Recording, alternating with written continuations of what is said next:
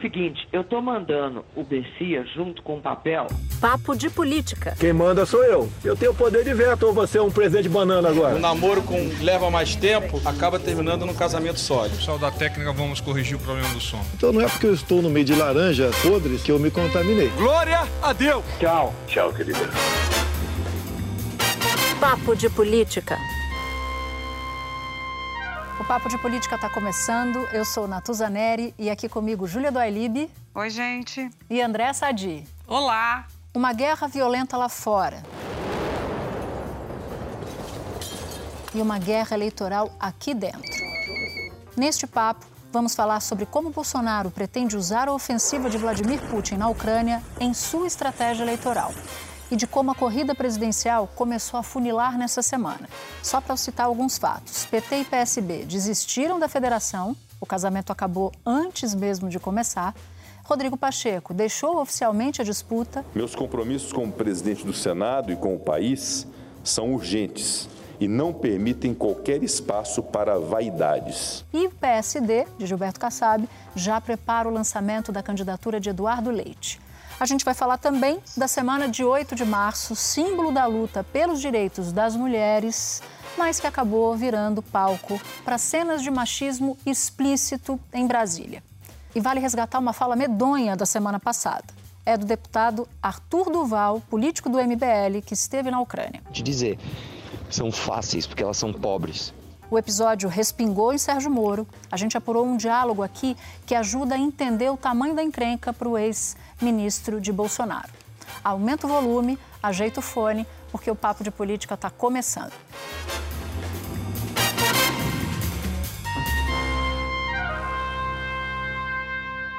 Bom, Sadi Júlia, eu queria abrir falando das tais cenas de machismo explícito dessa semana. Né? Então, a gente vem de, de um período no fim de semana em que se conheceu o teor de declarações sexistas de Arthur Duval, e aí se seguiram algumas falas muito ruins, tanto do Procurador-Geral da República quanto do presidente Bolsonaro.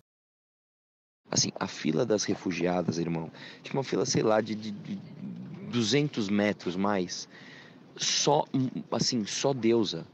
Elas olham, cara. Elas olham e vou te dizer, são fáceis porque elas são pobres. Lá naquele meu tempo é história. Ou a mulher era professora ou dona de casa. Dificilmente uma mulher fazia algo diferente disso. Hoje em dia, as mulheres são praticamente integradas à sociedade. É um dia de homenagem à mulher. À mulher que tem o prazer de escolher a cor da unha que vai pintar. A mulher que tem o prazer de escolher o sapato que vai calçar. Eu queria abrir por essa fala do procurador-geral, porque ela expõe muito do que do que pensa o próprio governo, né? Embora Aras não seja governo, ele é de uma instituição independente, ele é o chefe do Ministério Público Federal.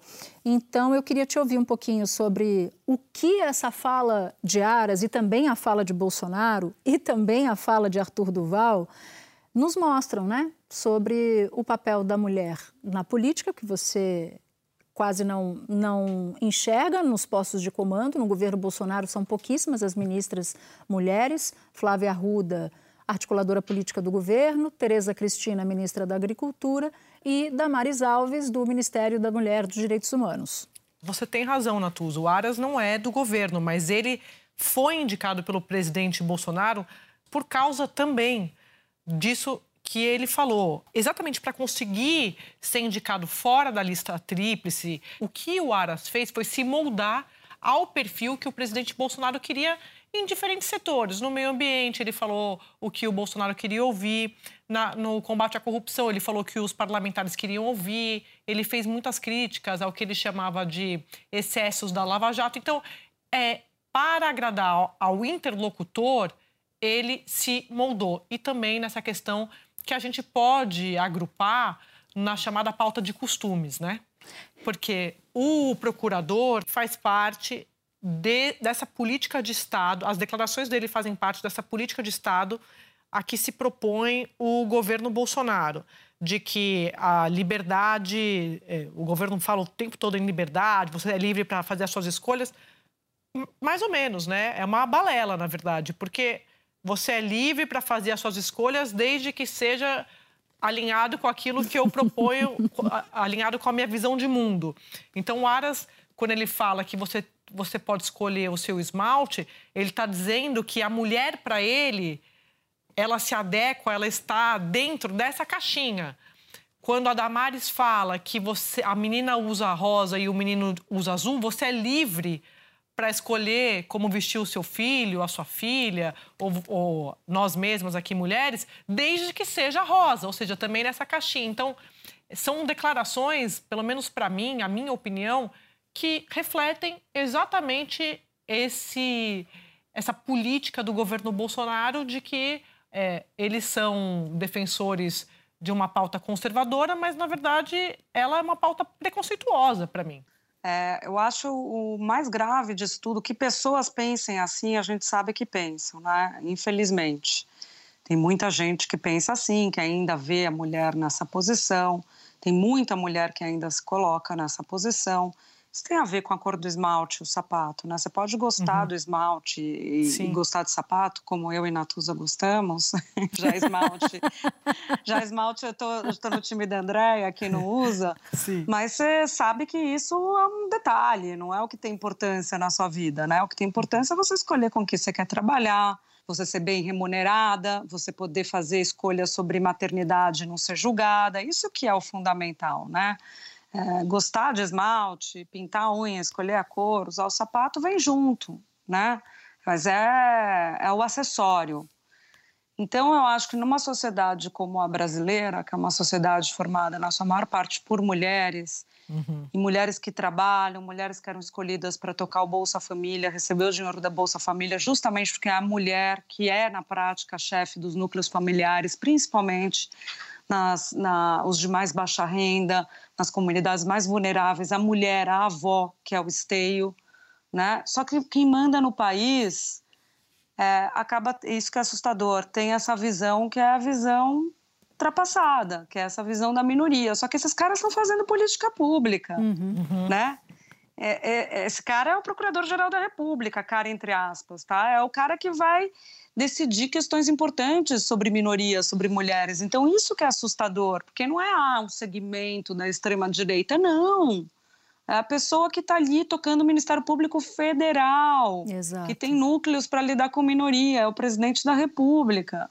É, um, é uma antítese do propósito do próprio cargo do Augusto Aras. E o que me chamou a atenção foi o vídeo de supostas desculpas, né? Porque não foi um pedido de desculpa é, normal, nem tolerável. Ele disse: Olha, eu só disse que as mulheres poderiam até chegar até e aí os até me chamou a atenção ao maior comando, ao posto né, de, de comando do país, sem perder a sua feminilidade. Quem é o, o, o Aras ou qualquer homem que vai definir o que nós mulheres consideramos sobre o que é ou não feminino? Assim, então, é, é uma, a, a declaração dele que se seguiu e eu não sei se ele seguiu da própria cabeça ou se foi algum conselho de assessor. Para mim, mostra, é, descortina ainda mais quem é né, essa pessoa. É o que eu costumo dizer, não é uma, uma, um, uma luta, né, uma briga da mulher. Não. A coisa que mais me incomoda é quando alguém fala, ah, mas agora tudo é machismo. Não, só o que é machismo mesmo. Boa, Sadi. É só o que é machismo mesmo. Então, assim, é, Quantas mulheres, e a gente morou em Brasília há muitos anos, nós três, a gente cobriu aquele parlamento é, em loco. Quantas vezes você viu não só a falta, a ausência completa de discussões sobre pautas urgentes para as mulheres, como também é, as mulheres que estão ocupando espaços públicos não terem é, lugares de destaque. Né? Não, e então, assim, mais, né? Eu não, são, não são líderes, não são relatoras de projetos, não estão na mesa diretora da Câmara, do Senado. A gente estava discutindo até o ano passado, ano retrasado, a primeira presidente da Comissão de Constituição e Justiça do Senado, que foi a Simone Tebet. E o, o, o que me surpreende, e aí voltando para essa ideia né, de, da, da mulher no centro do debate, e nesta semana, na semana em que a gente, que a gente tem o símbolo que é o 8 uhum. de março, que é um símbolo de luta, não é um Sim. símbolo, não é outra coisa.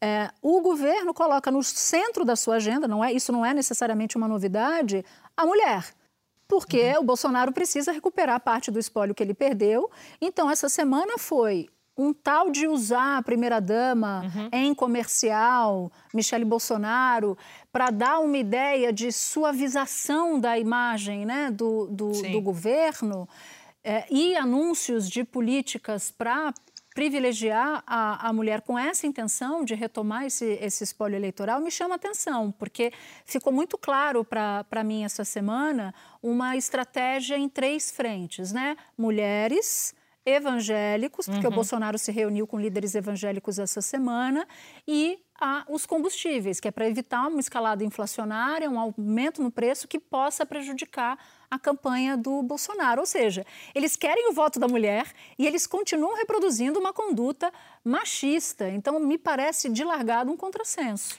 Quando você fala da Michelle Bolsonaro, eu conversava essa semana com o líder do Centrão, que está participando da campanha dele, e perguntei exatamente sobre a figura da primeira-dama. E ele falou: nós vamos usar a Michelle Bolsonaro não só neste lugar da mulher, como você citou à frente dos evangélicos, porque se você pegar as últimas pesquisas, hoje os evangélicos estão divididos.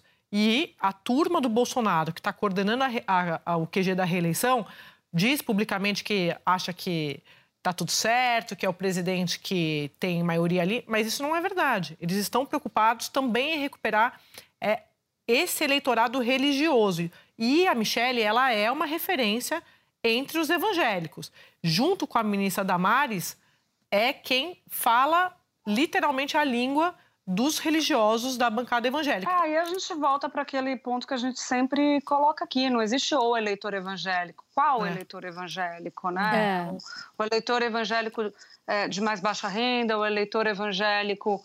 É, a, né? mulher, né? É, pois é, eu acho que aí vai ter. Porque quando se fala o eleitor evangélico, e o Mauro Paulino da Datafolha fala isso muito, o eleitor evangélico é muito também o eleitor de baixa renda. O que eu acho é que eles vão precisar calibrar um pouco melhor essa história da mulher, porque usar a Michelle Bolsonaro e Damares para conquistar a mulher, é, me parece que eles vão é conquistar pouco, o que eles né? já têm. É pouco, né? é. No caso da Damares, é como se a Michelle e a Damares fossem uma espécie de reserva moral do governo que, de uma certa forma, se vendeu para o que essas pessoas que votaram no Bolsonaro em 2018 rejeitavam. Então, a velha política, casou com o Centrão, aí apareceu o caso das rachadinhas. Ah, mas não dá mais para defender o discurso do combate à corrupção. Ah, mas aí, de repente, o presidente Bolsonaro é, ainda defende os valores tradicionais, conservadores. Ah, mas como você prova isso? Ué, tem a Michelle e a Damares aqui.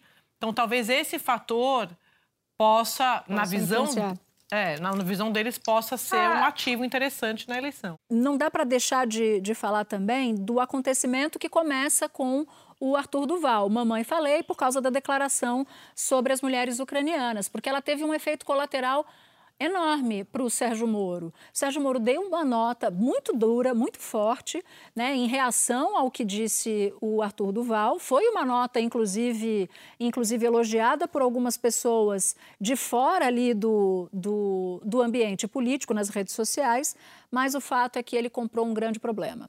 Porque ele recebeu um telefonema de um dos integrantes do MBL dizendo o seguinte: Moro, nós somos os únicos que estamos com você. Tem gente na política defendendo que você seja preso. Como é que você fala do jeito que você fala, sendo mais duro do que oposicionistas que são candidatos à presidência com ele foram? E aí o Moro ficou numa super saia justa e disse: não, é, realmente, talvez eu seja, tenha sido muito duro e tal, não sei o quê. A nota do Moro foi uma nota no tom da gravidade do, do, do problema. Mas ele não soube construir internamente, nem negociar internamente, alguns dos termos da nota para não fustigar os próprios aliados. E aí eu conversei com três pessoas que estavam ali, direto ou indiretamente, atuando na campanha do Moro, que me disseram o seguinte: olha, é, eu vou fazer corpo mole não contem, não contem comigo, porque ele já era conhecido como alguém que joga o aliado na fogueira. E ele fez isso com um de nós. Então, é, essas pessoas vão mover menos moinhos em benefício da candidatura do Moro. Ele fica isolado, de certa forma, dentro do próprio MBL. Gente, amiga, eu te amo, mas eu vou discordar de você sobre Pode a discordar. O Arthur Duval já tinha esse comportamento e essas já tinha uma coleção de declarações polêmicas antes dessa. Sim. E o Moro Nunca re- nunca reagiu. ele. É, é verdade. O, o Arthur Duval chamou o padre Júlio Lancelotti de cafetão da miséria. E o Moro estava contando com o palanque deste deputado. Então, assim, o Moro só divulgou essa nota porque realmente não tinha o que fazer. Ah, eu concordo. Você está discordando comigo sem razão, porque eu concordo. Sem razão? Sem razão. Então, gente, já estamos concordando de novo? Não, é porque eu acho sim, eu acho que o Moro, acho que o Moro passou pano para uma mãe falei a vida inteira e na É. hora que a repercussão chegou num nível incontrolável do absurdo que ele falou, aí ele resolveu mostrar que ele era que Mas ele não mais por causa dele do que pelo... Pelo que disse o Mamãe Falei, concordo. Isso, porque ele ia- ter que subir no palanque do Mamãe Falei em São Paulo, porque era o Concordo. palanque que ele tinha. Então, assim, é uma, uma estratégia de sobrevivência eleitoral, né? Exato. Mas ele construiu errado internamente porque ele fustigou, ele, Uhum. ele desagradou pessoas que estavam engajadas pela campanha dele. Era isso que eu Sim. quis dizer. E aí, também pegando o gancho nisso que você está falando, o Mamãe Falei, é, não é que tá todo mundo na política condenando ele porque ele falou esses absurdos, essa- essas declarações é, Medonhas. trágicas, medonhas. Porque no caso do Mamãe Falei, ele realmente apontou o dedo para todo mundo. Então, o espírito de corpo que, por exemplo, salvou o deputado Fernando Cury, que apalpou a deputada Isapena, tem imagens disso, está gravado no Conselho de Ética, é o mesmo Conselho de Ética que vai julgar o Mamãe Falei. Só que o Mamãe. Falei, diferentemente do Cury, não tem, não é da galera, assim, não é da turma. Então, de tudo que ele falou, a única coisa que ele tem razão é estavam procurando uma um motivo para me caçar. Ele tem razão, mas ele deu o motivo, né? Vários, né? Vários. Mas é isso, também foram deixando passar, né? É que esse é assim, realmente, né? Então, é, e eu não sei ainda o que vai dar, não é que nós estamos dando, batendo martelo, né? Ah, e o MBL está trabalhando para, ao invés de caçarem o mandato dele, para transformarem em suspensão do mandato. É. Mas tem muita gente achando que, que não vai conseguir. Aí eu falava com. Não um- vão conseguir. Não vão. E aí, Júlia, eu falava com um integrante do, do MBL, eu falei, mas e o Moro? Que Moro? A gente está agora preocupado em salvar a pele do Arthur Duval. A gente não vai, a gente não está pensando em Moro agora. Não vão conseguir. é, há uma resistência enorme a ele. Ele é detestado entre os deputados estaduais. Houve uma saraivada de pedidos para cassação enorme, uma quantidade enorme de pedidos de cassação. O Conselho de Ética passou o pano para o Fernando Cury na, no episódio da Isa Pena. O plenário reverteu a passada de pano, continuou ruim a pena, tá? Que foi a suspensão por 180 dias. Mas reverteu, aumentou a pena em relação ao que o Conselho de Ética tinha dado. Muito improvável que ele consiga escapar dessa. Também acho. E outra, se conseguisse escapar, já não tem. Ele falou que não vai concorrer a nada, porque ele não conseguiu. Ele não conseguiria legenda. A situação dele é tão Isso. ruim que ele não tinha partido para migrar na janela eleitoral para se candidatar de novo. Então, assim, acabou.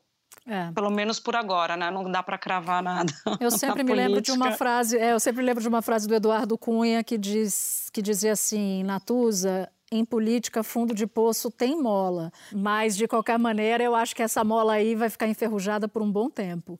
É, queria falar de outras duas coisas rapidamente, é, porque a gente já falou bastante no ar ao longo da semana, que foram esses dois eventos da campanha, né? Dois fatos da campanha presidencial. Uma é não foi sacramentado o casamento PT-PSB.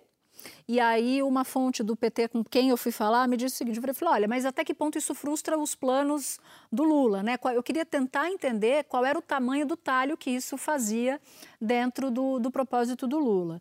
E aí a fonte diz: não, não, na verdade a gente já esperava, veio com aquela história, mas disse o seguinte: que o importante nisso, e a Sadi escreveu no blog essa semana, o importante disso é que a aliança com o Alckmin não está inviabilizada, porque o Alckmin conseguiu essa semana a garantia de que um partido vai indicar, independentemente das discordâncias estaduais entre PT e PSB, E, é, dois, o Alckmin pode tranquilamente se filiar ao partido. Aí eu fui perguntar, mas qual vai ser a dinâmica desse anúncio do Alckmin, finalmente, né? Vai ser o Alckmin se filia ao PSB mais para o fim de março, o período final é dia 2 de abril, e quando o anúncio da chapa vai ser feito? E aí essa fonte me respondeu o seguinte, que o Lula quer para a primeira quinzena de abril. Então ele não vai esperar, como outros pré-candidatos, o período de junho para decidir quem vai ser o vice em suas próprias chapas. Lula quer fazer isso tão logo o Alckmin assine a sua ficha de filiação ao PSB. Então, estou esperando a partir de agora para a primeira quinzena de, de abril. É, porque é quando acaba a janela partidária. É, que acaba dia 2. E aí, uma coisa importante de a gente colocar, o Alckmin, a filiação tá toda certa, o casamento rolou tal. A única coisa que deixou o Alckmin super irritado foi que vazou. Que não era para vazar, porque ele queria falar com o Lula antes. O Lula estava em viagem ao exterior, né? Então ele não entendeu nada quando o PSB saiu confirmando que estava é, o, o, acordo tinha sido feito e ele também queria agradecer aos partidos que o convidaram caso o é, PSB, o casamento não rolasse. Agora, uma coisa importante de a gente, que é totalmente Alckmin, é o estilo Alckmin, sai agradecendo, todo polido, todo formal. Mas uma coisa importante de a gente colocar é a garantia que ele queria mesmo, mesmo, mesmo, era de que a vida dele não, ter, não tinha nada a ver com esses palanques estaduais. É tipo, me inclua fora disso. Uhum. Resolve São Paulo aí, que já está resolvido também, né? Porque o Haddad é candidato, não tem a menor chance de sair candidato, é, de retirar a candidatura ao Palácio dos Bandeirantes. E tinha o componente Márcio França, que, na conversa com o Lula, o que ele quer é uma garantia de que ele não vai ficar na chuva, gente. Se o Lula for eleito, vai ter um ministério. Se o Haddad for é, eleito, vai ter algum cargo. Ou seja, vai ter algum tipo de acomodação, jura que eu falo para você que eu gosto dessa, dessa expressão? Acomodação. Vamos Olha, acomodar o Márcio França. A gente já vai para a trilha, mas tem dois assuntos rapidamente que é, eu queria jogar aqui. Eu ouvi de uma fonte que a filiação do, do Eduardo Leite, que essa semana Rodrigo Pacheco desistiu oficialmente, era o segredo mais mal guardado da, da paróquia. Aliás, você que nos ouve ouviu primeiro aqui no Papo de Política, a Júlia lembrou isso no ar na Globo News essa semana. Então já está preparando e seria para entre o dia 21 e 28 de março essa filiação, porque o Eduardo Leite precisa abrir mão do mandato né, de governador. Então, ele abre mão do mandato de governador, se filia e faz ali o anúncio de que ele vai ser pré-candidato à presidência da República. E, por último, eu tinha falado na abertura do papo sobre como Bolsonaro está planejando se valer do ataque à Ucrânia, como usar o ataque à Ucrânia e as suas consequências como ativo, como ativo eleitoral. Como a escalada do preço do combustível é um, um, um dado da realidade, com uma diminuição da oferta de petróleo no mundo, o Bolsonaro já está com medo aqui. Então, está querendo tirar da cartola qualquer coisa que segure, que suavize essa escalada de preços. E aí, um ministro do governo me disse assim: Natuza, esta guerra veio a calhar. Olha só o tamanho, a dimensão do absurdo que ele disse, tá? Mas eu estou reproduzindo o que ele disse. Esta guerra será usada por nós como a desculpa que a gente não tinha para mexer no preço do combustível. É, vai fazer o que o Bolsonaro sempre quis fazer e fingiu que não queria, né? Quando o Paulo Guedes tinha moral alta e ele era um liberal, né? Que ele conseguiu emplacar essa falácia no mercado financeiro, que eu acho chocante até hoje, mas o mercado financeiro achou que o Bolsonaro era um liberal. E sempre foi um cara com uma visão mais intervencionista. Podemos até discutir política de paridade da Petrobras, acho que está ótimo, tem que discutir mesmo, vai ser um tema da campanha, tem que ouvir todos os lados. Agora, acreditar que Bolsonaro achava que o preço deveria flutuar que nem o mercado, porque ele era um liberal, né? Agora está mostrando exatamente como ele pensa, né? Sadia, é a lógica da boiada do começo ao fim, né? Ela não mudou em momento nenhum. Não, em momento nenhum. E é, esse projeto de lei que está lá para ser aprovado, ele será aprovado. O próprio Lira o me da mineração. Que, o da mineração, da exploração mineral em terra indígena.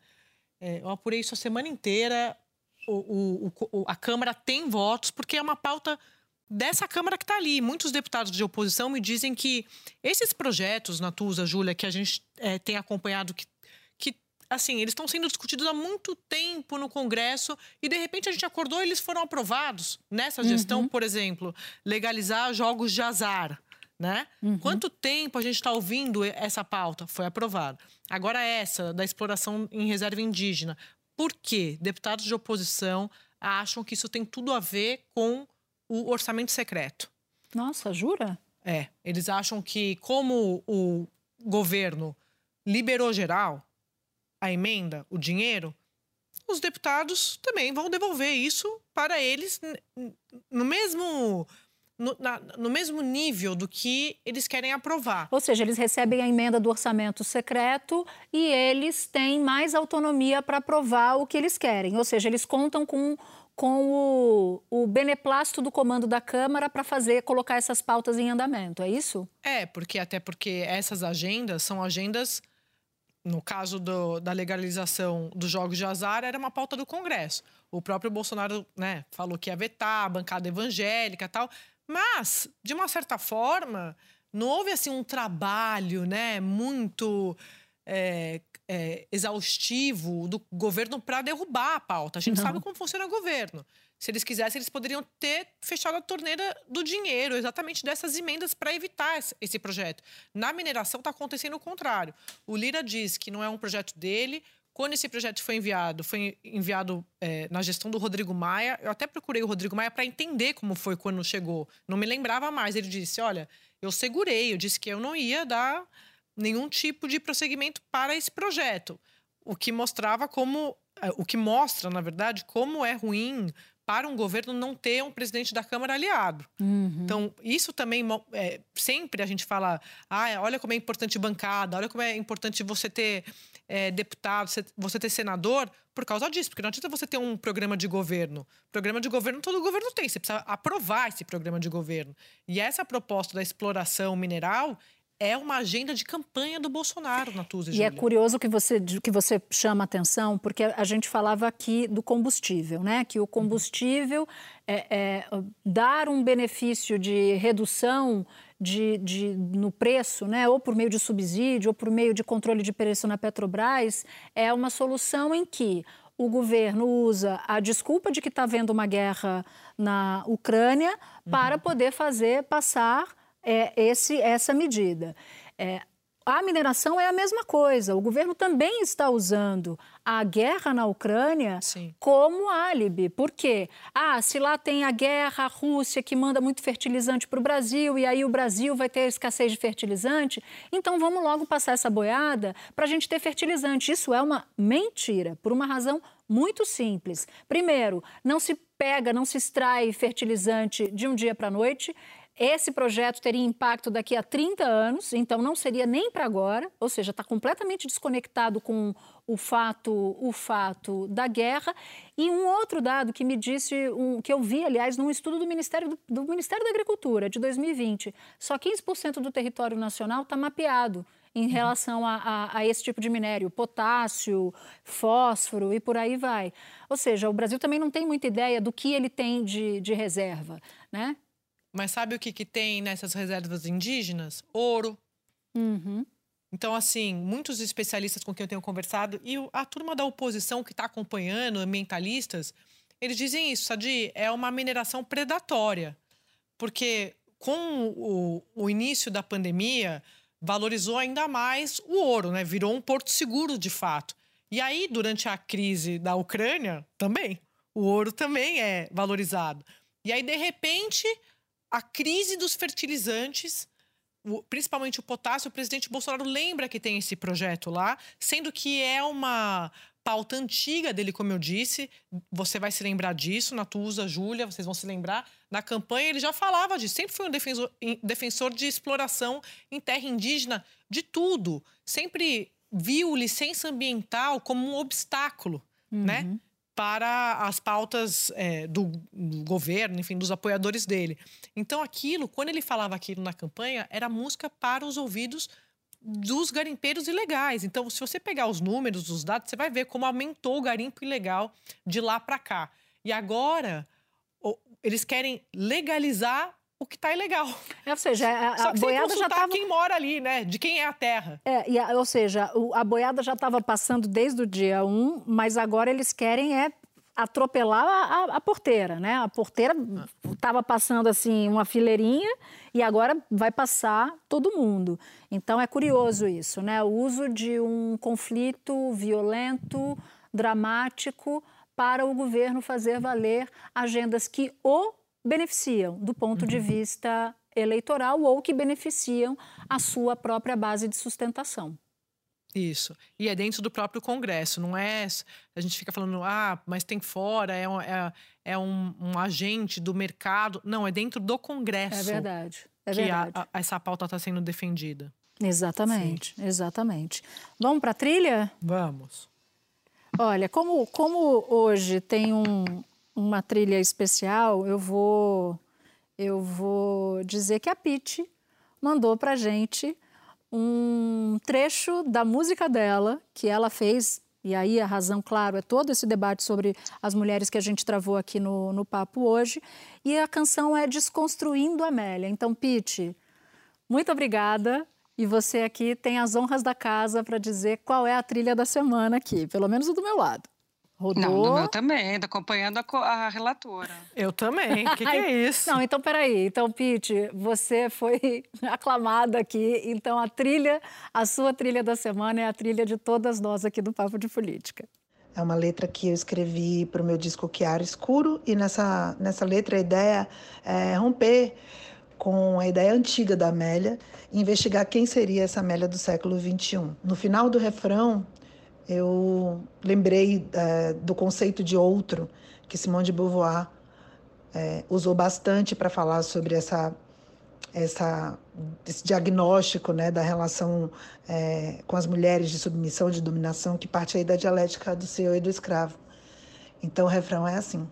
Disfarça e segue em frente todo dia até cansar.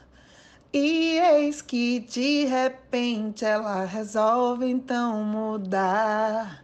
Vira a mesa, assume o jogo, faz questão de se cuidar. Nem serva, nem objeto, já não quer ser o outro. Hoje ela é um também. É isso, valeu, beijo. Infelizmente o nosso papo acabou. Obrigada, Júlia, Sadi e obrigada a você por nos ouvir até aqui. Até o próximo episódio. E eu queria muito agradecer a nossa equipe. Edição executiva, Daniela Abreu. Edição e produção, Júlia Zaremba, Laís Borges, Léo Arcoverde, Germano Martins e Gabriel Quecchio. Supervisão, Ana Bernardoni. Chefes de redação, Pedro Godoy e Mariana Timóteo. Gerência, Cadu Veloso. Sonoplastia, Pedro Chagas. Supervisão técnica, Guido Carvalho e Leandro Descaciati. Equipe de estúdio, José Dias, Edson Vinícius, Marcos Vinícius, Ricardo Espósito e Gabriel Scherer. O nosso podcast também é programa de TV na Globo News, toda quinta às 11h30 da noite. Lembrando que o podcast não é igual ao programa de TV, muito pelo contrário, a gente guarda histórias exclusivas aqui e lá. A gente se encontra no mesmo lugar no próximo episódio.